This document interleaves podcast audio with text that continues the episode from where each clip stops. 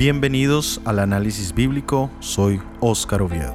Hola, soy Óscar Acevedo y nuestro análisis bíblico se titula Espiritualidad y entrada al reino. Hemos llegado al centro de toda la temática que hemos venido analizando hasta este momento. El título habla de espiritualidad y entrada al reino de los cielos. ¿Qué significa el concepto espiritualidad? Nosotros somos seres tridimensionales, es decir, contamos con espíritu, alma y cuerpo. Los tres están presentes en el capítulo 1 del libro de Génesis, donde se habla que Dios formó el cuerpo, la parte física, que añadió su espíritu y que el resultado de esta unión fue un alma viviente. Es decir, allí podemos hablar del cuerpo, hablamos de la forma del cuerpo, la morfología, hablamos de su estructura, es decir, de la anatomía, y de su parte interna, el funcionamiento de los órganos, que es la fisiología. Cuando hablamos del espíritu, entramos a hablar del elemento que nos permite comunicarnos o estar en comunión con Dios. Hablamos de nuestra conciencia, es decir, la voz de Dios en nosotros y del elemento de la intuición. Cuando hablamos del alma, hablamos de la mente, donde encontramos nuestra parte cognoscitiva, también encontramos allí nuestras emociones y encontramos nuestra voluntad.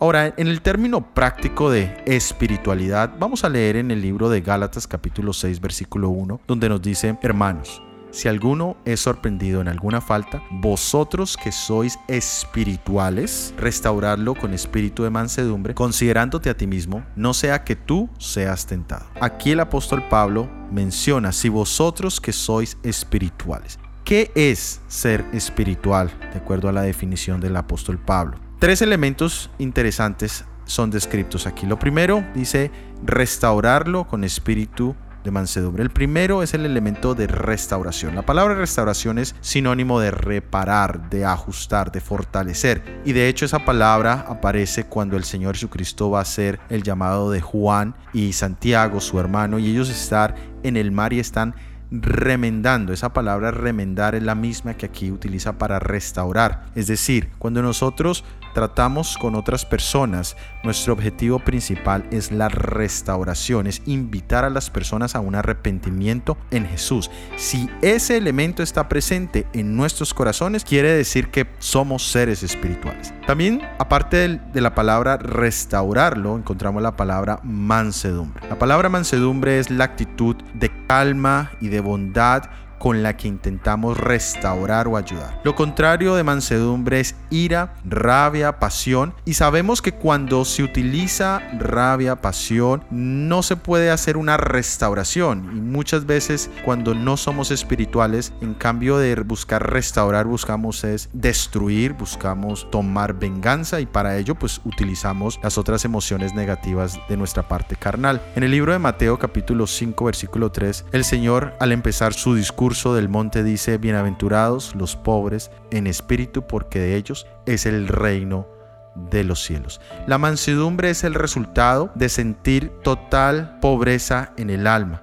Es decir, de entender que no hay nada bueno en nosotros, que no podemos encontrar justicia y paz aparte de nuestro Señor Jesucristo. Y el tercer elemento de Gálatas capítulo 6 versículo 1 dice es considerándote a ti mismo. El apóstol Pablo ya lo menciona en la primera epístola de Corintios capítulo 10 versículo 12 donde dice, el que piensa estar firme, mire que no caiga. Es decir, una persona espiritual reconoce que al ser humano puede también ser sorprendido en esa falta que está viendo en otra persona o en cualquier otro tipo de falta. Es allí donde la regla de oro expresada en el libro de Mateo capítulo 7 versículo 12, que dice, todas las cosas que queráis que los hombres hagan con vosotros, así también haced vosotros con ellos. Es decir, al considerarme a sí mismo, debo hacer por los demás lo que me gustaría que hiciesen conmigo en el caso en que yo cayese en una falta, en un error, en un pecado. Ahora, cada uno de estos elementos son características de una persona espiritual. Lo contrario son elementos que muestran nuestra falta de espiritualidad, donde muestran que todavía somos personas carnales, donde muestra que aún no hemos encontrado a nuestro Señor Jesús. Ahora podríamos hacernos una pregunta, ¿cómo puedo ser una persona espiritual? ¿Cómo puedo nacer de nuevo? Y encontramos en el libro de Juan, capítulo 3, en el versículo 3, Jesús respondió, te aseguro, el que no nace de nuevo no puede ver el reino de Dios. El versículo 5, respondió Jesús, te aseguro, el que no nace de agua y del Espíritu no puede entrar en el reino de Dios. No basta simplemente con comprender la bondad y el amor de Dios, no basta simplemente con percibir la benevolencia, la ternura de ese amor paterno de Dios, no basta simplemente con discernir la sabiduría y la justicia de su ley, ver que esta ley está fundada sobre el eterno principio del amor. Y esto es algo que personalmente experimenté. Cuando la primera persona que vino a mí a decirme acerca de la ley de Dios y acerca del amor de Dios, vino a contarme que lo que yo creía no era realmente lo que la Biblia enseñaba y a enseñarme específicamente las verdades que están dentro de la ley de Dios. Esta persona me dio los parámetros, yo los entendí, los comprendí, acepté que estaban basados realmente en el eterno amor de Dios. A la semana siguiente, esta persona vuelve y me dice, ¿usted entiende estos preceptos? ¿Usted entiende estos principios? Mi respuesta fue sincera, sí, yo los entiendo. Y entiende que usted debe seguir o cumplir esta ley, sí, yo la entiendo. Me pregunta, entonces usted por qué no ha cambiado su forma de ser, entonces usted por qué no está haciendo lo que la ley de Dios dice que haga. Y es aquí cuando yo veo que realmente no basta simplemente con la sola comprensión de una verdad. Entonces, ¿cómo podemos saber si hemos nacido de nuevo? Entonces preguntémonos a nosotros mismos, ¿quién es el dueño de nuestro corazón? ¿Quién es el dueño de nuestros pensamientos? ¿De qué nos gusta hablar? ¿Para quién son nuestros más sinceros afectos, nuestras mejores energías? ¿Para quién está dedicada nuestra vida? Si la respuesta es Cristo, esto refleja que somos espirituales. Si no, debiéramos preguntarnos, ¿cómo me puedo entregar a Dios? Porque deseamos hacer la voluntad de Dios, pero somos débiles moralmente, somos esclavos de la duda, dominados por los hábitos de nuestra vida de pecado. Nosotros mismos sabemos que las promesas y las resoluciones que hacemos para no seguir pecando son débiles, frágiles, como telarañas. No podemos gobernar ni siquiera nuestros propios pensamientos, nuestros propios impulsos o afectos. Incluso cuando nosotros sabemos que no hemos podido cumplir nuestras propias promesas, esto debilita nuestra confianza, esa misma confianza que tuvimos en nuestra propia sinceridad. Y esto puede llegar a hacernos sentir que Dios no puede aceptarnos, pero no debemos desesperarnos, no debemos desfallecer, porque realmente nosotros no podemos cambiar nuestro corazón ni dar por nosotros mismos nuestros afectos a Dios, pero podemos hacer algo y es escoger, decidir servirle, podemos darle nuestra voluntad a Dios, para que Él obre en nosotros tanto el querer como el hacer según su voluntad. De ese modo nuestra naturaleza entera estará bajo el dominio del Espíritu de Cristo. Nuestros afectos se concentrarán en Él y nuestros pensamientos se pondrán en armonía con Él. En el tiempo de nuestro Señor Jesucristo, habían doctores y eruditos que preguntaban cuándo iba a ser el establecimiento del reino de Dios y cómo podrían ellos llegar a ser parte de ese reino o cómo podrían entrar. En el libro de Lucas capítulo 17 versículo 20 nos dice, los fariseos preguntaron, ¿cuándo había de venir el reino de Dios? Y Jesús les respondió diciendo, el reino de Dios no vendrá con advertencia. El interés de ellos sobre el reino de Dios era lo que nosotros hablábamos la semana pasada como el reino de gloria. Por supuesto ellos tenían la visión de que esa gloria iba a ser la derrota de los romanos, el establecimiento de un nuevo rey terrenal y la gloria terrena del pueblo de Dios en ese momento que eran los judíos. Ahora ellos preguntan cuándo, preguntando acerca de un tiempo, pero desconocían el hecho de que ya se estaba proclamando el reino de gracia que había venido a confirmar nuestro Señor Jesucristo con su sacrificio en la cruz y que el reino de gloria sería para cuando nuestro Señor Jesucristo regresase después de hacer su obra en el santuario celestial. ¿Cómo podrían ellos entrar? Ya lo habíamos hablado. El mensaje de nuestro Señor Jesucristo y de su precursor Juan el Bautista es arrepentidos, que el reino de los cielos se ha acercado. Es decir, que el cuándo queda a respuesta personal cuando ellos individualmente decidieran hacer ese trabajo que solamente ellos podían hacer, de decidir aceptar el mensaje de nuestro Señor Jesucristo, ahí podrían ellos ver el reino de Dios en sus propios corazones. Como seres humanos el proceso más difícil que enfrentamos es tomar una decisión y muchas veces la expectativa de esta consecuencia de la decisión que tomamos nos genera una incertidumbre la cual nos lleva a elegir de forma apresurada de pronto a tomar una mala o una buena decisión. Pero cuando por ejemplo nosotros queremos cumplir una meta, queremos tener un resultado y no queremos hacerlo de una forma tan demorada, de una forma que no nos exija tanto. Por ejemplo, quisiéramos estar eh, con un físico ideal, pero no queremos la dieta, ni la temperancia, ni el ejercicio que nos va a llevar a tener este físico. O quisiéramos tener el título de una carrera profesional, abogados, doctores, ingenieros, pero no queremos invertir tanto tiempo estudiando, cinco años, ni el esfuerzo que se requiere. También puedo ver como profesor de música que cuando voy a enseñar un instrumento las personas siempre me preguntan, ¿cuánto me voy a demorar? Que tiene que pasar para que yo pueda tocar ese instrumento. Siempre les digo, se necesita perseverancia, se necesita paciencia y se necesita disciplina. Sobre todo entender que todo lo que vale la pena merece un esfuerzo, un sacrificio, una constancia. Va a ser difícil y cuando se obtenga ese resultado, eso va a tener un valor. Ellos querían el reino y sus beneficios, pero no querían entrar sin cambio de su corazón. Es decir, tomaron esa decisión, querían ser beneficiados por ese reino, pero faltaba lo más importante y es todo el sacrificio necesario y todo lo que tuvieran que hacer para que ocurriera este cambio dentro de los corazones y así poder acceder al reino de los cielos. Ahora Jesús profundiza más esa respuesta en el siguiente versículo, Lucas capítulo 17, versículo 21, y dice, ni dirán, helo aquí o helo allí, porque el reino de Dios está entre vosotros. Es decir, que la manifestación de ese reino iba a ser algo interno. El reino de Dios comienza en nuestros corazones. Ellos buscaban indiscutiblemente una manifestación externa, pero el reino de Dios no viene con manifestaciones externas. El Evangelio de la gracia de Dios, con su espíritu de abnegación, nunca podrá estar en armonía con el espíritu del mundo. En el mundo, la ostentación, el lujo, la elegancia, el mostrar grandeza en la celebración de un evento es lo que le da valor, lo que le da grandeza a ciertas cosas. En el reino de Dios no es de esa manera, porque el apóstol Pablo dice, mas el hombre animal no percibe las cosas que son del Espíritu de Dios, porque le son locura, y no las puede entender porque han de ser examinadas espiritualmente. Para nosotros poder entender el reino de Dios debemos haber nacido de nuevo.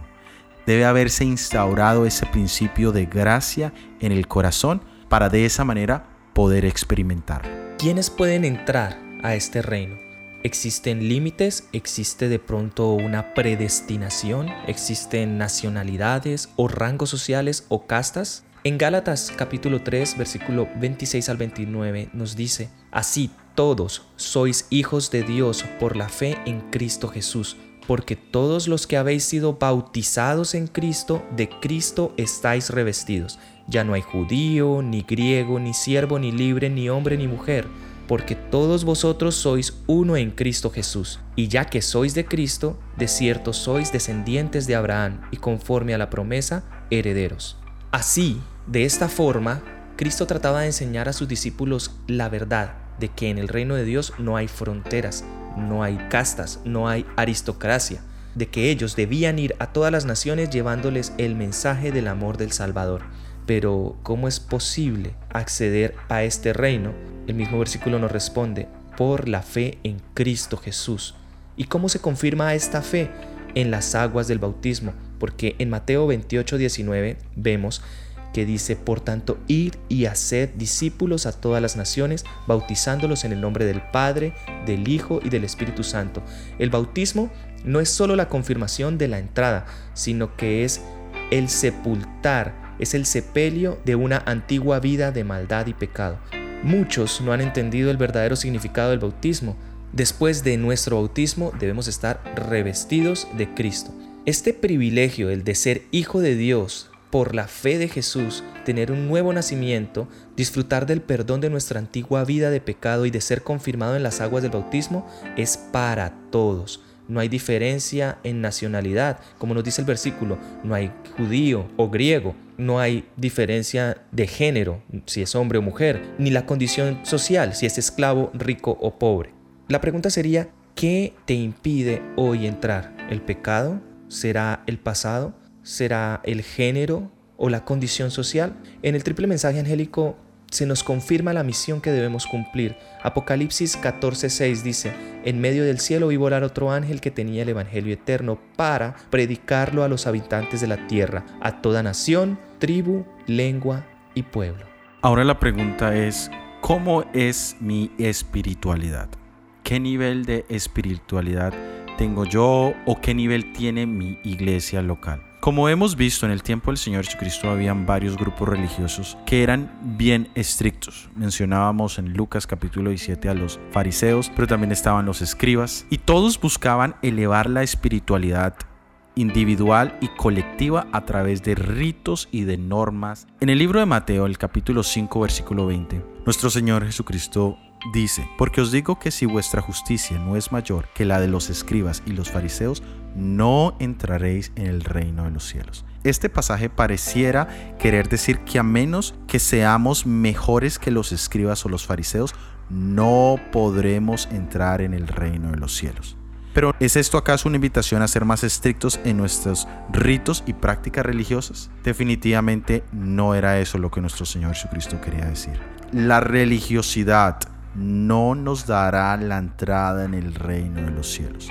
Nosotros podemos profesar creer la verdad, pero eso no nos hace sinceros, no nos hace bondadosos, eso no nos hace pacientes y tolerantes, no nos da las aspiraciones celestiales, que es ahí donde lo que tú mencionabas hace unos minutos, donde quién es el que reina en mi corazón, hacia quién son mis más profundos deseos, el conocer, el creer una verdad no hace que mi corazón desee o anhele esas cosas. La única justicia valedera, la única justicia más elevada que la de los fariseos y los escribas, era la justicia de nuestro Salvador Jesucristo. Necesitamos tener fe en Él y necesitamos mantener una relación vital con Él entonces la verdadera piedad, la verdadera justicia de corazón elevará nuestros pensamientos, ennoblecerá la vida. Las formas externas de la religión armonizarán con la pureza interna del corazón. Cuando el trabajo empieza en el corazón, se verá reflejado en el exterior. Entonces las ceremonias requeridas en el servicio de Dios no serán ritos sin significado como los que los hipócritas fariseos practicaban. Y es aquí donde tenemos que preguntarnos, las prácticas, los ritos, las reglas, las cosas que debemos hacer, ¿son el resultado de mi espiritualidad o estoy tratando a través de ellos alcanzar esa espiritualidad de la que venimos hablando como condición para la entrada en el reino de Dios? ¿Soy yo acaso un pecador que reconoce mi condición, pero que miro el reino de los cielos desde lejos porque veo que las exigencias son altas, las reglas, los compromisos, el llamado a cambiar es radical. O tal vez soy un pecador que conozco de Dios, que he estado militando en esta fe por mucho tiempo. Tal vez soy como un fariseo o un escriba con bastante conocimiento, pero que aún mi corazón sigue siendo tan negro como antes de haber conocido al Señor Jesucristo. Para ambos la solución es exactamente la misma. Fe en Jesús y comunión con Él. Y tenemos un ejemplo aplicado a lo que tú estabas diciendo y está en 2 de Pedro 1 del 5 al 11. Y pongamos atención a esto porque hay ocho pasos que nos menciona la Biblia para alcanzar ese nivel espiritual, esa estatura del varón perfecto que Jesús mismo nos puso como ejemplo y también poder acceder a este reino de los cielos. El pasaje nos dice, por esta razón, poned la mayor diligencia en agregar a vuestra vida. Viene lo primero y es la fe, la fe en Jesús. Lo segundo, virtud. Esta virtud nos hace referencia al valor, a la valentía que debemos tener de no rendirnos, porque todo proceso al principio es donde más se requiere de valor. Y a esta virtud le añadiremos conocimiento, la número tres.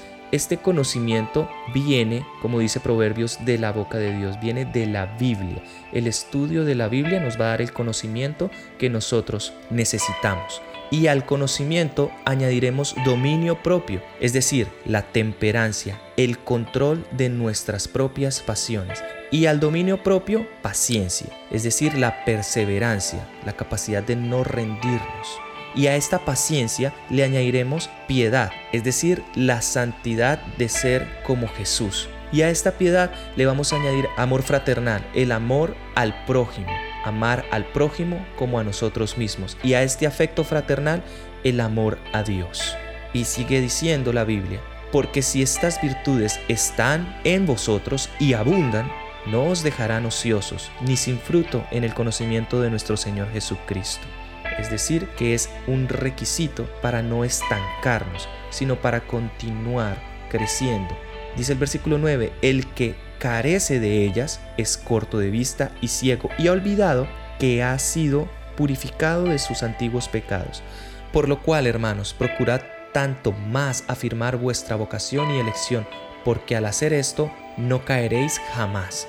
De esta manera os será concedida amplia y generosa entrada al reino eterno de nuestro Señor y Salvador Jesucristo. Muy bien, hemos llegado a nuestra verdad central. Está en el libro Deseado de todas las gentes, página 266. En el Sermón del Monte, Jesús trató de deshacer la obra que había sido hecha por una falsa educación y de dar a sus oyentes un concepto correcto de su reino y de su propio carácter. Sin embargo, no atacó directamente los errores de la gente. Vio la miseria del mundo por causa del pecado, aunque no delineó demasiada vívidamente la miseria de ellos. Les enseñó algo infinitamente mejor de lo que habían conocido antes. Sin combatir sus ideas acerca del reino de Dios, les habló de las condiciones de entrada en él dejándole sacar sus propias conclusiones en cuanto a su naturaleza. Las verdades que enseñó no son menos importantes para nosotros que para la multitud que le seguía. No necesitamos menos que dicha multitud conocer los principios fundamentales del reino de Dios. En la medicina hay varios aspectos a analizar. Cuando hay una enfermedad, se empiezan a analizar los síntomas para descubrir el origen de la enfermedad y muchas veces algunos médicos atacan los síntomas pero nunca atacan la enfermedad. A nivel espiritual ocurre lo mismo. Muchos miramos los síntomas de la enfermedad espiritual, pero no la enfermedad en sí. Y como nos decía el versículo anterior, si nosotros crecemos espiritualmente, vamos a estar curando toda la enfermedad de nuestra pecaminosidad pasada.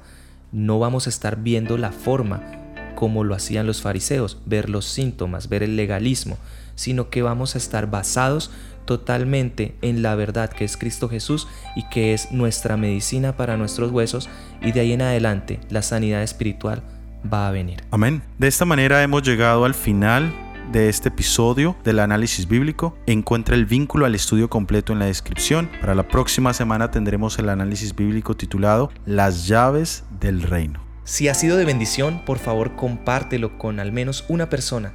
Y en esta ocasión quisiéramos formularte otra pregunta. ¿Cómo ha sido tu experiencia en las ocho etapas de crecimiento cristiano presentadas en 2 de Pedro 1 del 5 al 6? Gracias por dejarnos tus comentarios. Este material ha sido producido por el Ministerio 147. Visítanos en nuestra página 147.ca. Dios te bendiga. Amén.